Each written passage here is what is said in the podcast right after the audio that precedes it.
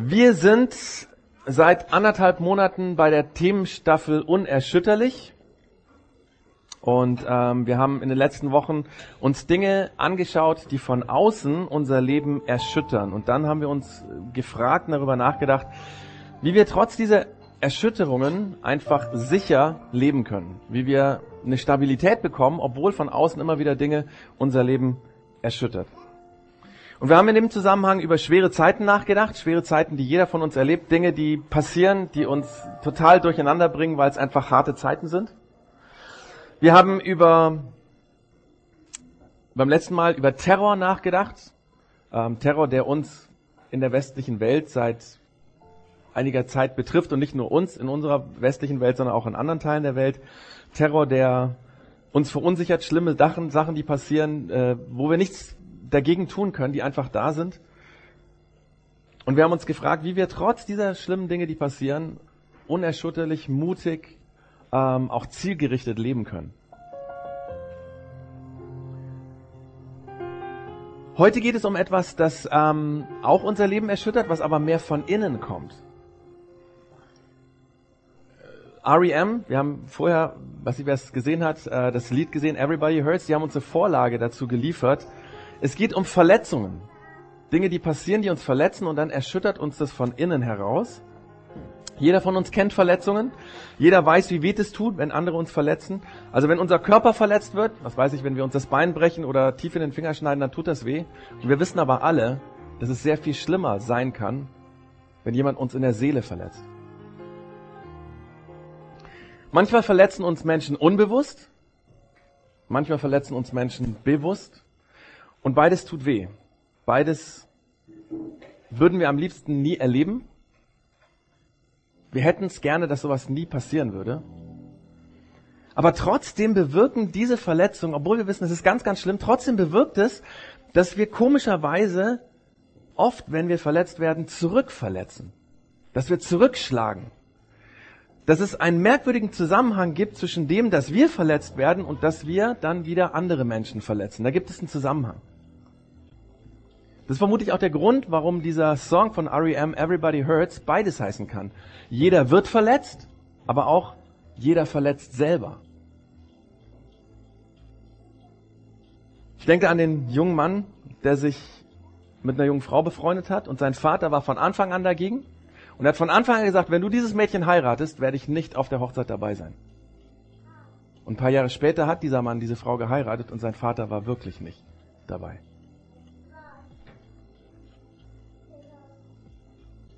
Und seit diesem Tag haben Vater und Sohn nie, Sohn nie wieder miteinander geredet. Und ich denke an die Frau, die als Kind erleben musste, wie sich ihre Mutter von ihrem Vater getrennt hat und wie sie die Familie verlassen hat und wie plötzlich sie ohne Mutter aufgewachsen ist. Und diese Familie, die vorher da war, war nicht mehr da. Und seitdem, wenn sie ihre Mutter trifft, gibt es immer wieder Streit und jedes Mal lässt sie sie spüren, wie verächtlich sie über sie denkt. Du hast uns damals verlassen.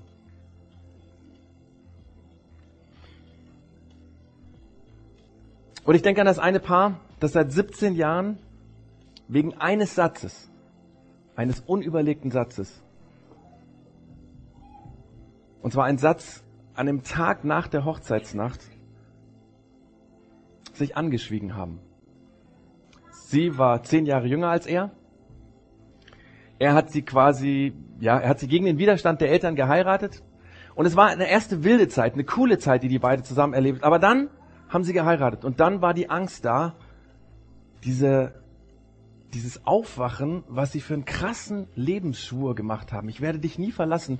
Und diese Angst hat dazu gefügt, dass er an dem Morgen nach der Hochzeitsnacht, sie lagen nebeneinander, gesagt hat, weißt du was, ich glaube, ich habe den schlimmsten Fehler meines Lebens begangen.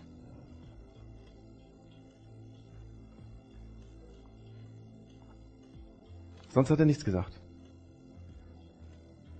Und sie erzählte später, Jahre später, dass das der Moment war, an dem sie für die nächsten 17 Jahre zugemacht hat, sich eingeeist hat, unberührbar gemacht hat, um sich von diesem Mann nie wieder verletzen zu lassen. Und was meint ihr, wie sehr sie damit ihren Mann zurückverletzt hat? Und nach einer 17-jährigen Katastrophe ist dann die Ehe endgültig auseinandergebrochen. Oder ich denke an die Beerdigung. Vor ein paar Jahren bin ich gefragt worden, ob ich jemanden beerdigen kann. Ein Mann war in meinem Alter, war spontan ganz plötzlich gestorben. Seine Lebensgefährtin kam nach Hause und hat ihn quasi tot im Wohnzimmer gefunden, plötzlicher Herztod. Und dann hat man mich gefragt, ob ich diese Beerdigung halten könnte. Und seine Lebensgefährtin hat mir gesagt, dass er keine weiteren Angehörigen hat als seine Mutter. Und sie hat mir auch gesagt, dass er diese Mutter schon Jahre, viele, viele, viele Jahre nicht mehr kontaktiert hat. Ich war quasi der erste Kontakt dieses Sohns zu seiner Mutter mit dem Telefonanruf. Und wisst ihr, was diese Frau zu mir gesagt hat? Sie hat gesagt, wissen Sie, Herr Engelmoor, mein Sohn hat sich viele, viele Jahre nicht bei mir gemeldet. Er hat, er hat sich nicht um mich gekümmert. Ich war ihm egal. Ich war quasi tot für ihn. Verstehen Sie? Tot. Warum sollte ich mich jetzt um ihn und seine Beerdigung kümmern, wenn er gestorben ist? Wie tief müssen Verletzungen sein, die Menschen sich zufügen, wenn das die letzten Worte sind, die ich über meinen eigenen Sohn sage? Manchmal verletzen wir bewusst wenn wir, also verletzen wir bewusst zurück, wenn wir verletzt werden. Manchmal ist es aber auch so, dass wir quasi, wenn wir verletzt werden, anfangen zu verletzen, ohne dass wir das merken. Und oft trifft das dann gar nicht die Leute, die uns verletzt haben, sondern es irgendwie, dass wir anfangen zu leben und damit andere verletzen. Wir ziehen anderen in diesen Verletzungszusammenhang mit hinein. Mir fällt da dieser große stattliche Mann an in einem Seminar vorne am Rednerpult. Und dann hat er seine Lebensgeschichte erzählt. Er hat erzählt, wie er als Kind von seinem Vater, einem christlichen Pastor, sexuell missbraucht worden ist. Nicht brutal, nein, ganz subtil, zärtlich hatte sein Vater sich an ihm, den wehrlosen Jungen, vergangen.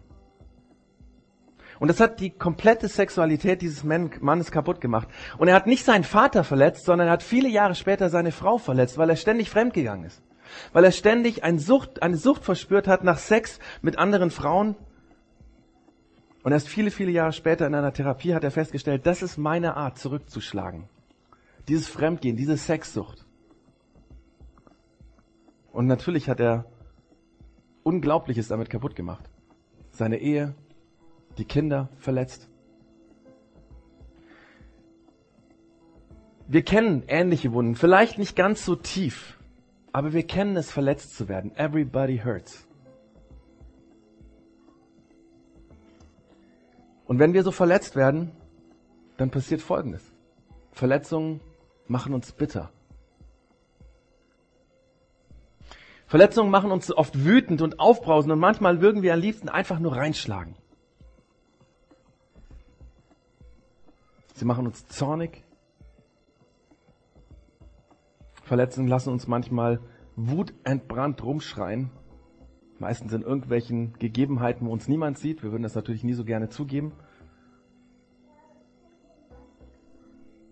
Und Verletzungen lassen uns über andere Menschen lästern, verleumden, Böses reden. Verletzungen sind etwas, was wir alle kennen. Da sind wir Menschen alles gleich. Und da waren auch die Menschen vor vielen, vielen Jahren nicht anders.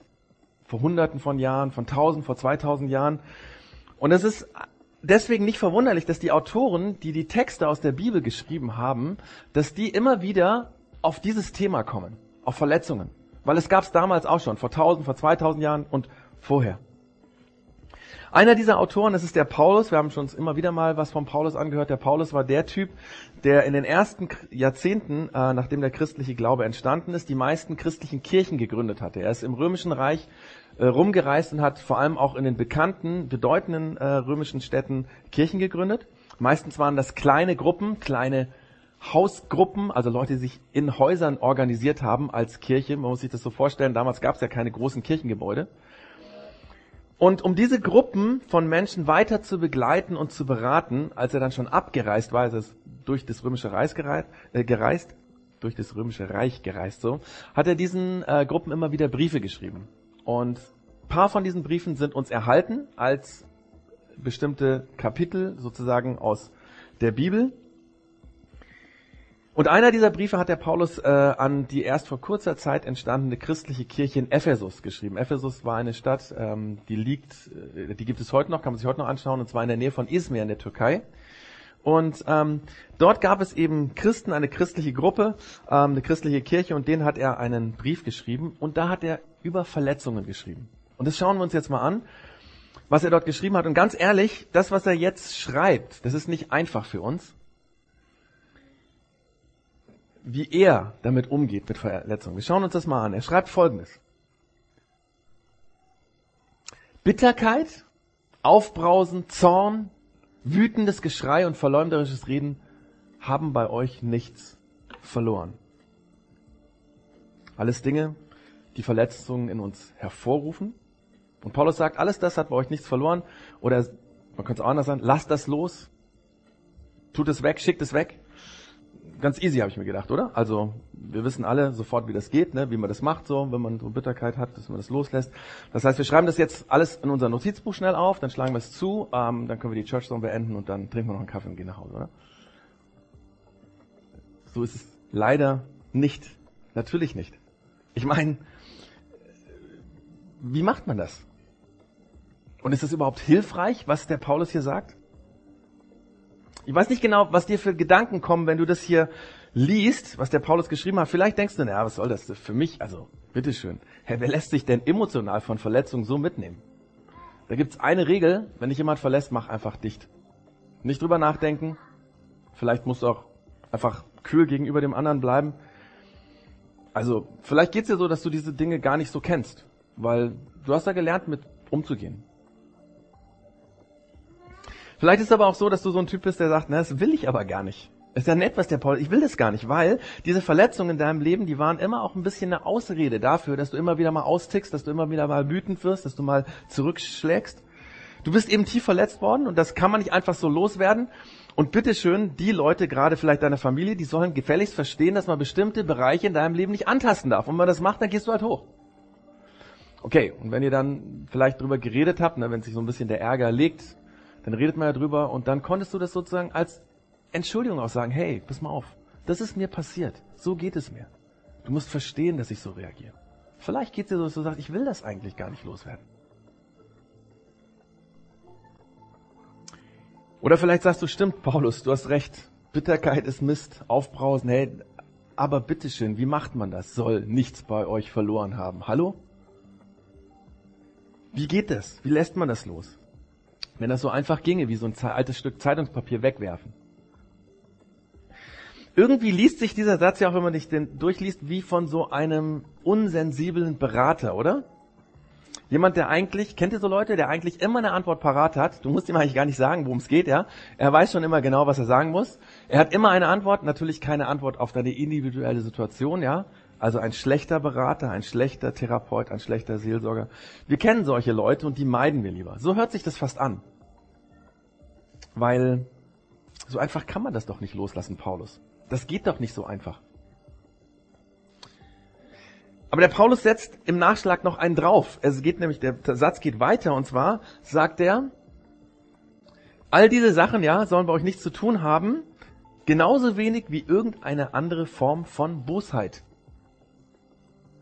Und damit ist auch derjenige, der sich vorher rausreden konnte, gemeint, also der gesagt, nee, nee, Bitterkeit, Wut und so, hey, lass mich ja nicht ran.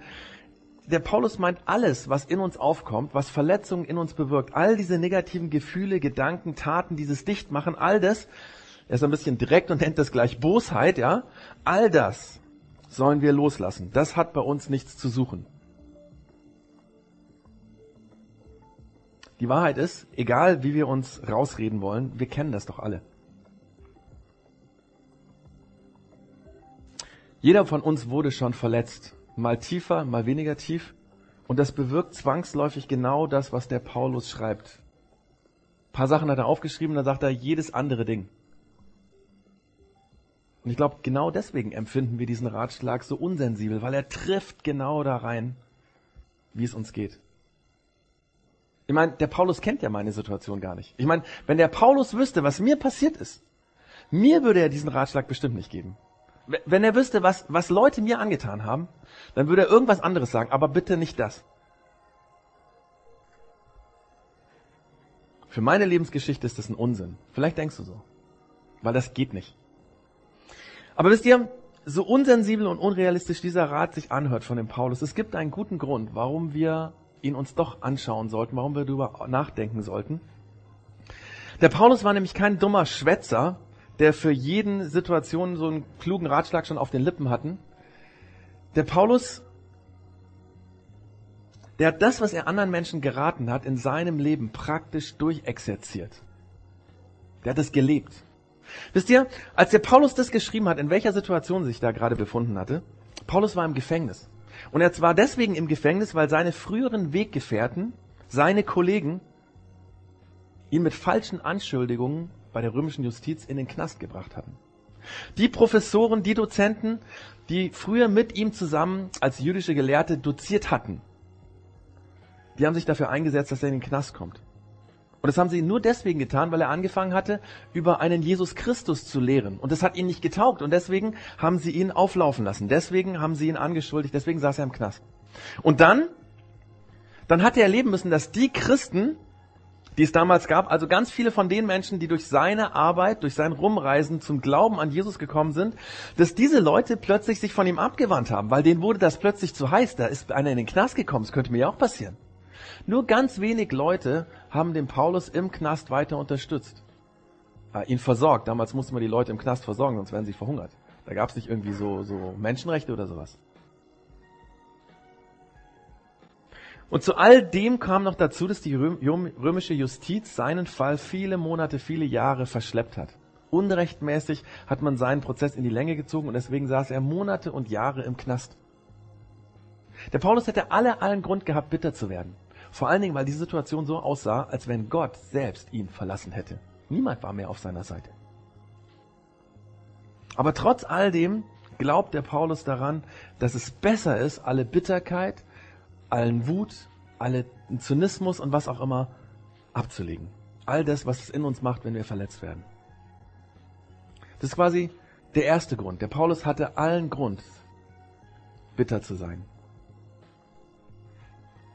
Und das Zweite ist, der Paulus hat erlebt, dass es tatsächlich möglich ist, von all diesen Dingen loszukommen.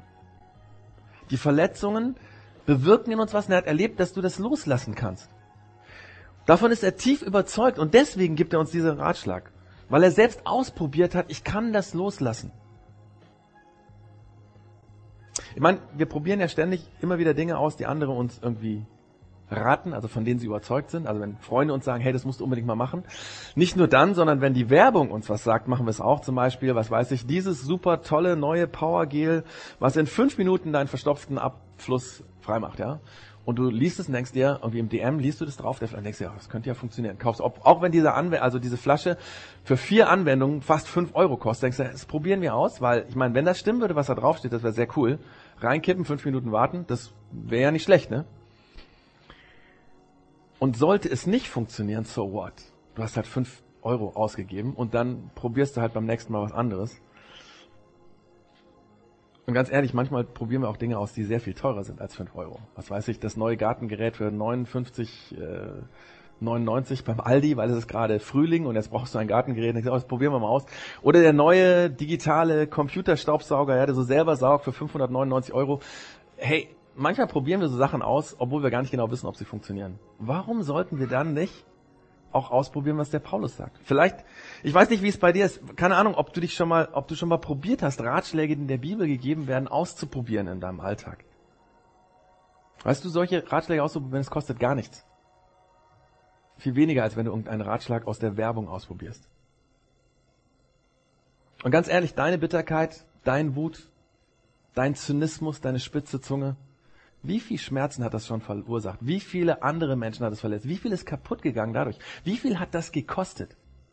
Vielleicht wäre es sinnvoll, mal diesen Ratschlag auszuprobieren. Der Paulus schreibt nämlich auch, wie das geht, wie wir diese Dinge loswerden können. Der Satz geht ja weiter. Er sagt ja, geht vielmehr freundlich miteinander um, seid mitfühlend und vergibt einander.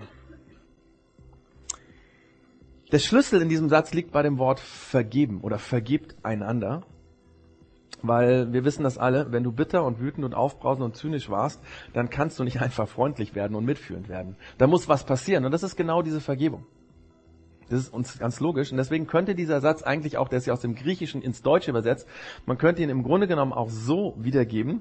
Quasi geht vielmehr freundlich miteinander um und seid mitfühlend, indem ihr einander vergibt. Weil ohne das Vergeben könnt ihr das nicht.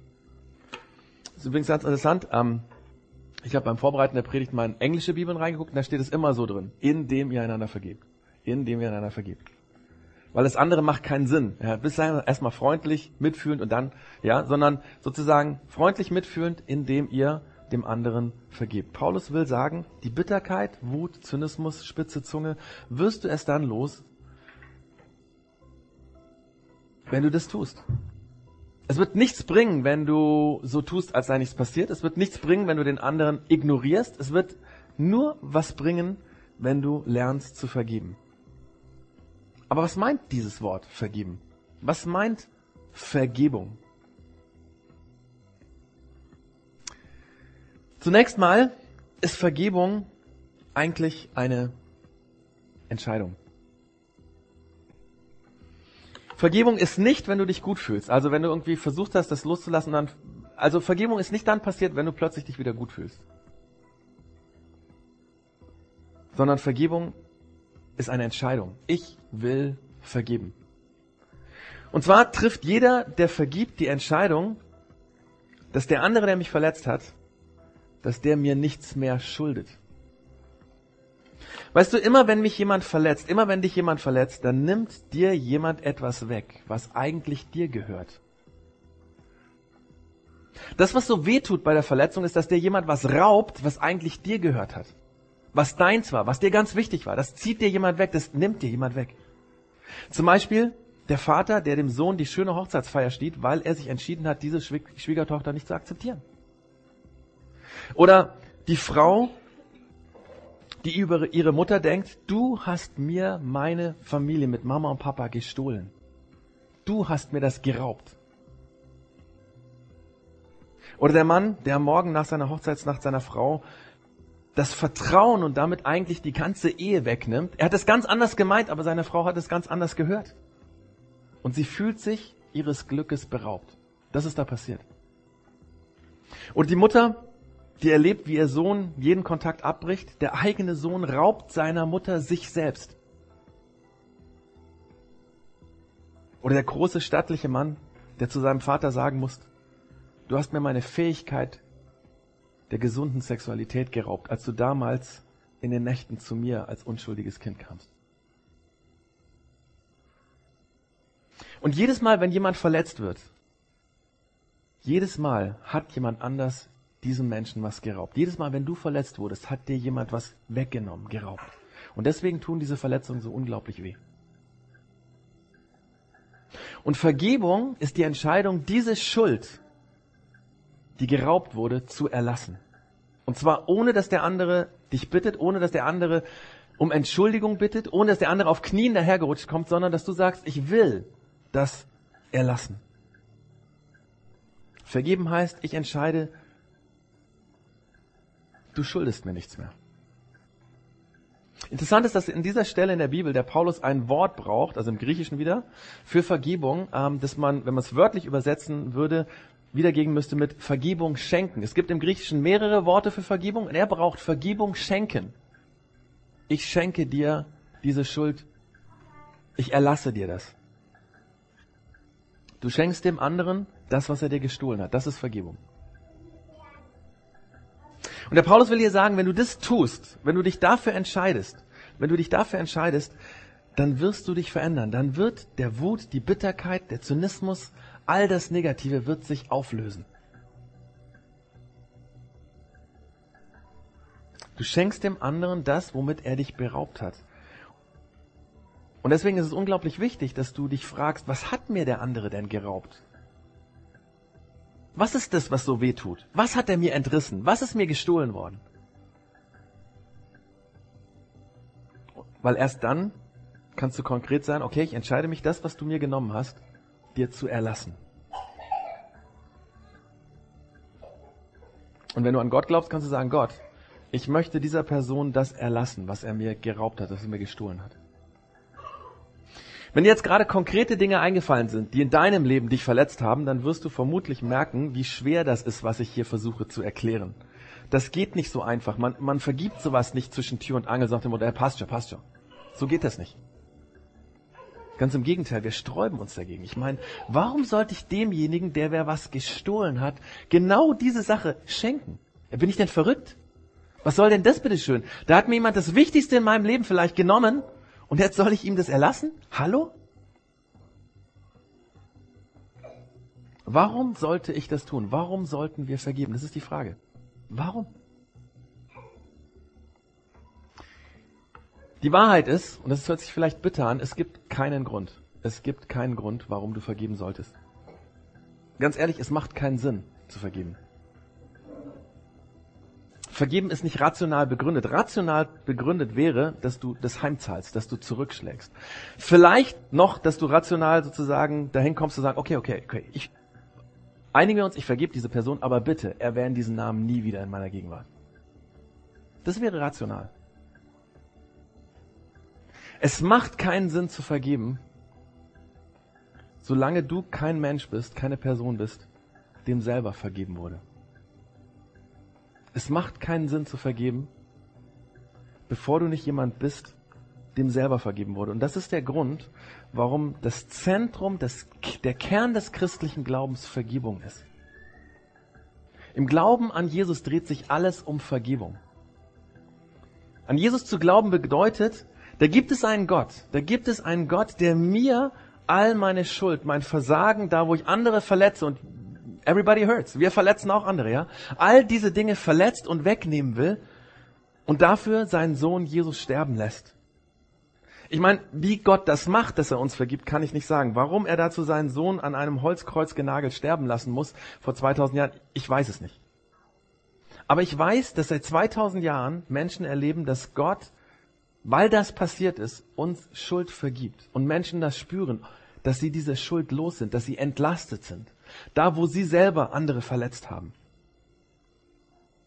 Und diese Befreiung ist die Motivation, wo es plötzlich Sinn macht, jemand anderen auch zu befreien und zu sagen, das, was ich erlebe, das möchte ich, dass du das auch erlebst. Und deswegen geht der Satz, den der Paulus hier in diesem Brief formuliert, so weiter, geht vielmehr freundlich miteinander um, seid mitfühlend, indem ihr einander vergibt, so wie auch Gott euch durch Christus vergeben hat. Und Christus meint hier Jesus. Menschen, die an Jesus glauben, können sagen, du schuldet mir nichts mehr, weil Gott hat zu mir auch gesagt, dass ich ihm nichts mehr schulde.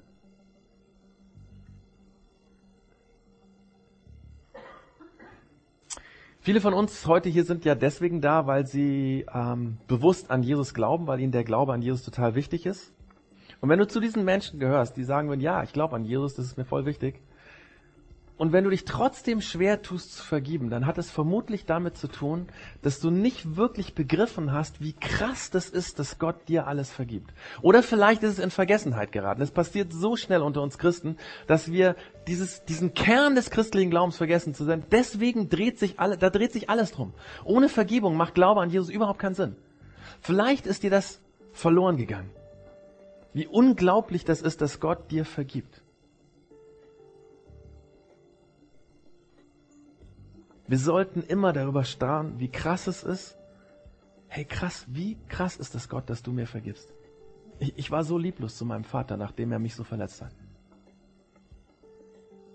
Oder ich habe meine Mutter so verächtlich angeschaut, so wie ich es schon jahrelang mache. Ich war nicht einmal auf der Beerdigung meines eigenen Sohnes. Ich habe mich 17 Jahre lang geweigert, mit meinem Mann vernünftig zu reden über diesen einen Satz, mit dem er mich so verletzt hat. Und ich merke plötzlich, ich habe damit alles kaputt gemacht. Oder ich habe so viel kaputt gemacht damit, dass ich fremdgegangen bin. Und Gott, das vergibst du mir? Wie krass ist das eigentlich? Warum vergibst du mir das? Wer das erlebt, wer das erlebt, dass Gott davon befreit, bei dem zerbrechen die Entschuldigungen der anderen Person nicht zu vergeben. Wer diese Befreiung spürt, der fängt an, sich zu wünschen, hey, ich möchte, dass es meine Mutter, mein Vater, meine Geschwister, mein Arbeitskollege auch erlebt. Weil es so krass ist.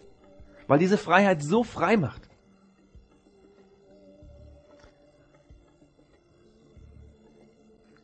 Ich will an der Stelle drei Dinge, praktische Schritte zeigen, wie wir vergeben können, wie das ganz praktisch geht, weil das ist Theorie und wahrscheinlich würden wir uns darauf alle einigen, hey, das ist gut mit der Vergebung, wenn man dann die Bitterkeit losbekommt. Aber wie geht es? Und ich will weil es oft so ein großes Ding ist, wo wir den Eindruck haben, das erschlägt uns. Wie sollen wir das machen? Einfach drei praktische, einfache Dinge, die du tun kannst. Das erste ist, finde heraus, finde heraus, auf wen du sauer bist, auf wen du bitter bist, auf wen du zurückschlagen könntest, weil er dich so verletzt hat. Wer ist das? Finde das heraus und schreib diesen Namen auf einen Zettel. Einfach aufschreiben. Das ist sicherlich der einfachste Teil, weil ich mich einfach frage, hey, wer hat mich verletzt? Meistens wissen wir das intuitiv. Okay, diese Person. Das zweite ist, finde heraus, was dir dieser Mensch schuldet. Was hat er dir gestohlen? Was ist das, was er dir entrissen hat? Und das ist extrem wichtig. Du kannst keine Schuld vergeben, die du nicht in Worte gefasst hast. Du musst wissen, was ist das, was deine Mutter, dein Bruder, dein Freund, dein Chef, was er dir geraubt hat. Was hat er dir genommen? Was verletzt deine Seele so unglaublich? Und es macht Sinn, es aufzuschreiben. Dass du schreibst, ich bin sauer auf dich, weil, weil du hast mir das Date, was du mir versprochen hast, gestohlen. Oder du hast mir die Möglichkeit gestohlen, abends meine Kinder ins Bett zu bringen, weil du bist mit meinen Kindern abgehauen. Oder du hast die Anerkennung, die Anerkennung bei meinem Chef mir gestohlen. Du hast mir meine beste Freundin gestohlen. Was auch immer es ist, schreib es auf, formulier das möglichst genau. Was hat der andere dir geklaut, gestohlen? Was hat so verdammt wehgetan? Oder was tut bis jetzt so verdammt weh? Und es kann sein, wenn du das machst, dass aus so einem Zettel eine ganze Liste wirst. Mit Namen und mit Dingen, die du aufschreibst. Heute fällt dir das ein und morgen fällt dir vielleicht was anderes ein. Das ist okay. Manchmal ist es auch so, dass du länger darüber nachdenken musst, was ist da wirklich passiert. Manchmal ist es gut, wenn du mit einer guten Freundin, einem guten Freund darüber redest. Natürlich jemand, den du vertraust und sagst, hey, da ist mal was passiert. Ich muss dir das mal sagen. Um das klar zu kriegen, was ist denn da eigentlich passiert? Aber dann schreib diese Person und diese Verletzungen auf. Und dann das dritte, entscheide dich, genau diese Schuld, das, was du aufgeschrieben hast, zu erlassen. Praktisch kann das so aussehen. Nimm die Liste, falte sie zusammen. Und dann steckst du diese Liste, die zusammengefaltet ist, in einen Briefumschlag.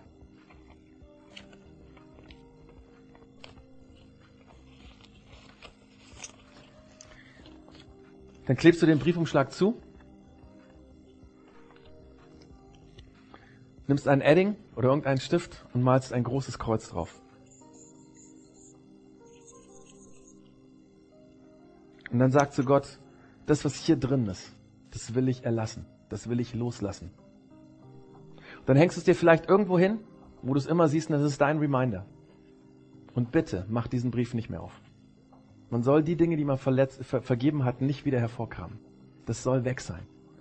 Es gibt eine Frau, die hat so einen Brief geschrieben und hat ihn im Garten beerdigt. Sie hat ein Grab geschaufelt, das da reingelegt, beerdigt, ein Kreuz oben drauf gestellt. Und immer wenn sie den Garten geschaut hat, hat sie gesehen, da liegt diese Verletzung. Gefressen von Würmern, die gibt es nicht mehr. Und ich werde es auch nicht mehr hochtun.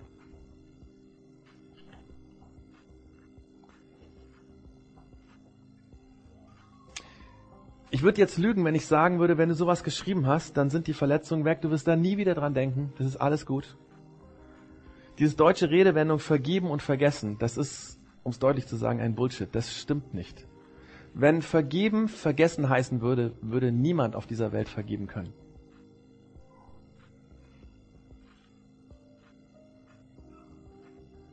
Wenn du vergibst, wenn du dich entscheidest, wird es passieren, ja, dass diese Emotionen immer wieder da sind. Deswegen schreibst du das auch hier auf. Deswegen ist es dein Reminder, um zu sagen, nein, nein, nein, nein, nein, nein, nein. Ich möchte das loslassen. Und es ist immer wieder neu eine Entscheidung zu sagen, hey, ich will das nicht. Aber weißt du, selbst wenn du dem anderen, der verletzt hast, das zurückgeben wolltest, was er geraubt hat,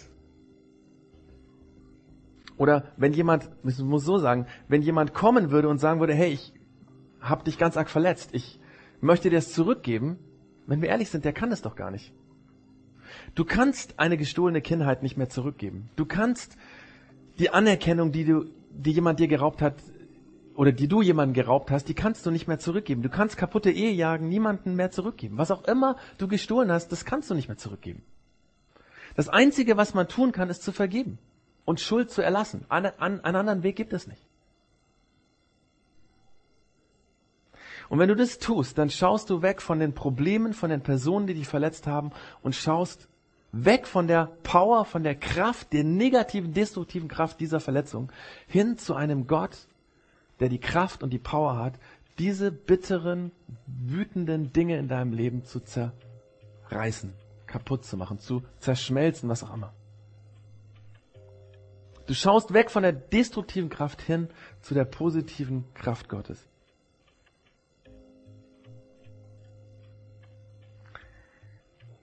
Vielleicht ist dir schon mal aufgefallen, dass wir im Projekt X immer und immer wieder betonen, dass wir Menschen helfen wollen, dem Beispiel von Jesus zu folgen. Und wenn du das tust, worum es heute ging in der Predigt, dann tust du genau das, was Jesus getan hat. Dann nimmst du dir ein Beispiel an ihm, dann folgst du seinem Beispiel. Und das ist deine Entscheidung, ob du das möchtest. Ich will zum Schluss noch eine Sache sagen. Weil eben ähm, habe ich gesagt, dass vermutlich die meisten Leute, die hier sind, bewusst an Jesus glauben und deswegen hier sind. Es kann auch sein, dass es bei dir anders ist.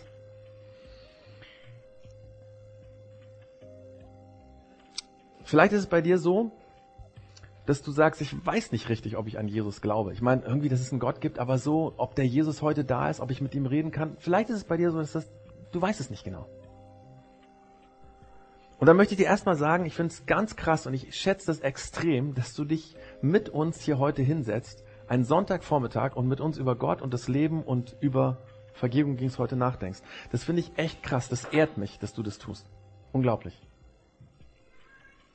Und ich hoffe, dass der heutige Vormittag für dich mit diesem Thema trotzdem irgendwie Sinn gemacht hat, dass du vielleicht ein bisschen mehr verstehst, warum für Christen Vergebung so wichtig ist und dass Christen glauben, dass egal wie tief Verletzungen sind, die auch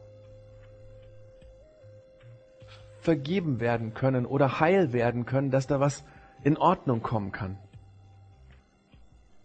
Und vielleicht hat es dir auch Mut gemacht, darüber nachzudenken, ob für dich vielleicht Vergebung wichtig wäre.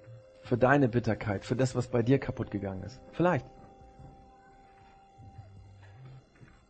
Und wenn du irgendwann mal wenn du irgendwann mal die Sehnsucht bekommst, die Verletzungen loszuwerden, die andere dir zugefügt haben, und wenn du irgendwann mal Sehnsucht bekommst, dass die Verletzungen, die du anderen zugefügt hast, dass du das irgendwie, diese Schuld losbekommst,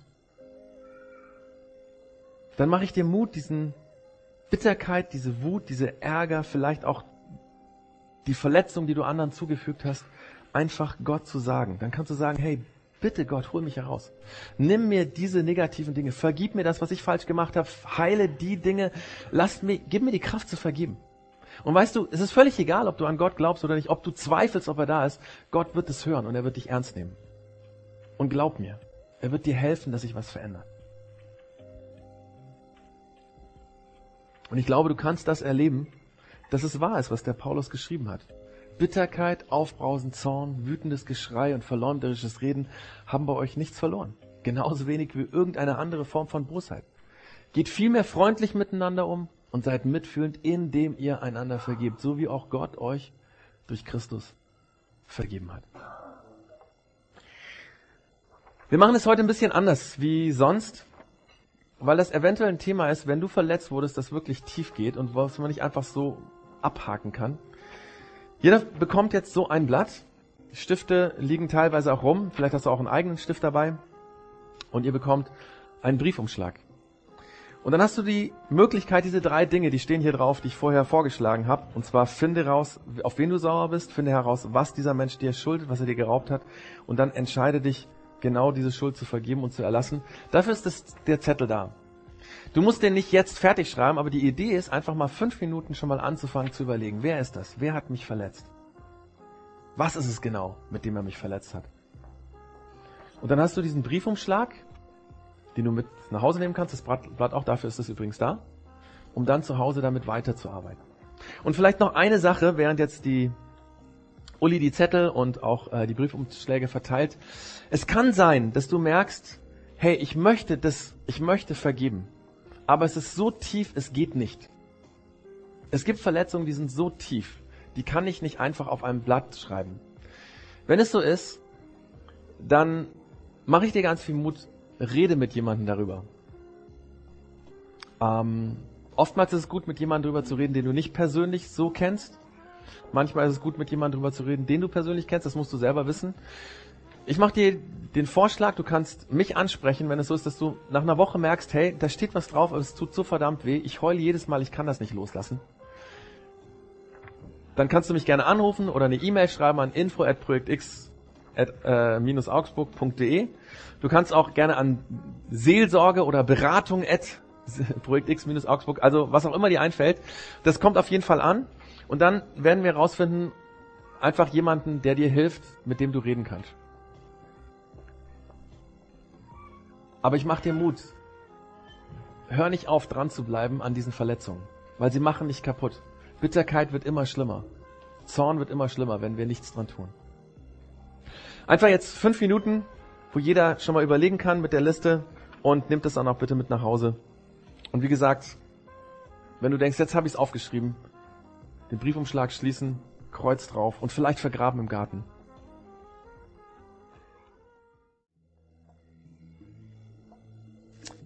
Gott, du weißt, was jetzt auf diesen Zetteln schon draufsteht oder was in Köpfen der Leute drin ist, die hier heute dabei sind. Du weißt, ähm, wie weh das tun kann, darüber nachzudenken, wer uns verletzt hat. Du weißt, wie, wie schwierig das ist, konkret zu formulieren, was hat der andere mir denn gestohlen? Was hat er mir weggenommen? Aber Gott ist es richtig. Es gibt nur einen Weg, das loszuwerden, indem wir vergeben. Es gibt keine Möglichkeit, dass der andere uns das zurückgibt. Das Einzige, wie wir heil werden können, ist, dass wir vergeben. Ich finde es ganz krass, Gott, dass deswegen der Glaube sich um Vergebung dreht und nicht um Do's und Don'ts, nicht um irgendwelche Dinge, die irgendwie wichtig wären für den christlichen Glauben oder so. Es geht um Vergebung. Lass uns das nie vergessen, wie krass es ist, dass du uns die Fehler, die Schuld, die Verletzung, die wir zufügen, dass du uns vergibst und mach uns dadurch Mut, dass wir auch bereit werden, anderen Menschen zu vergeben. Mein Wunsch ist, dass all die Dinge, die jetzt aufgeschrieben wurden, dass die wirklich heil werden können bei denjenigen, die heute hier sind. Dass wir erleben, dass es befreit, dass die Bitterkeit weggeht, der Wut weggeht, der Zorn, die, die, die, der Zynismus, die spitze Zunge, dass es weggeht und dass wir andere Menschen werden. Gerade im Umgang mit denen, die wir uns verletzt haben. Hilf uns, dass wir ja, hilf uns dabei, dass wir das hinbekommen, dass wir diese Listen schreiben und dass wir auch praktisch wirklich vergeben.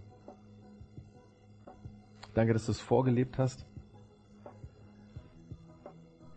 und dass wir dann deinem Beispiel folgen, wenn wir auch vergeben.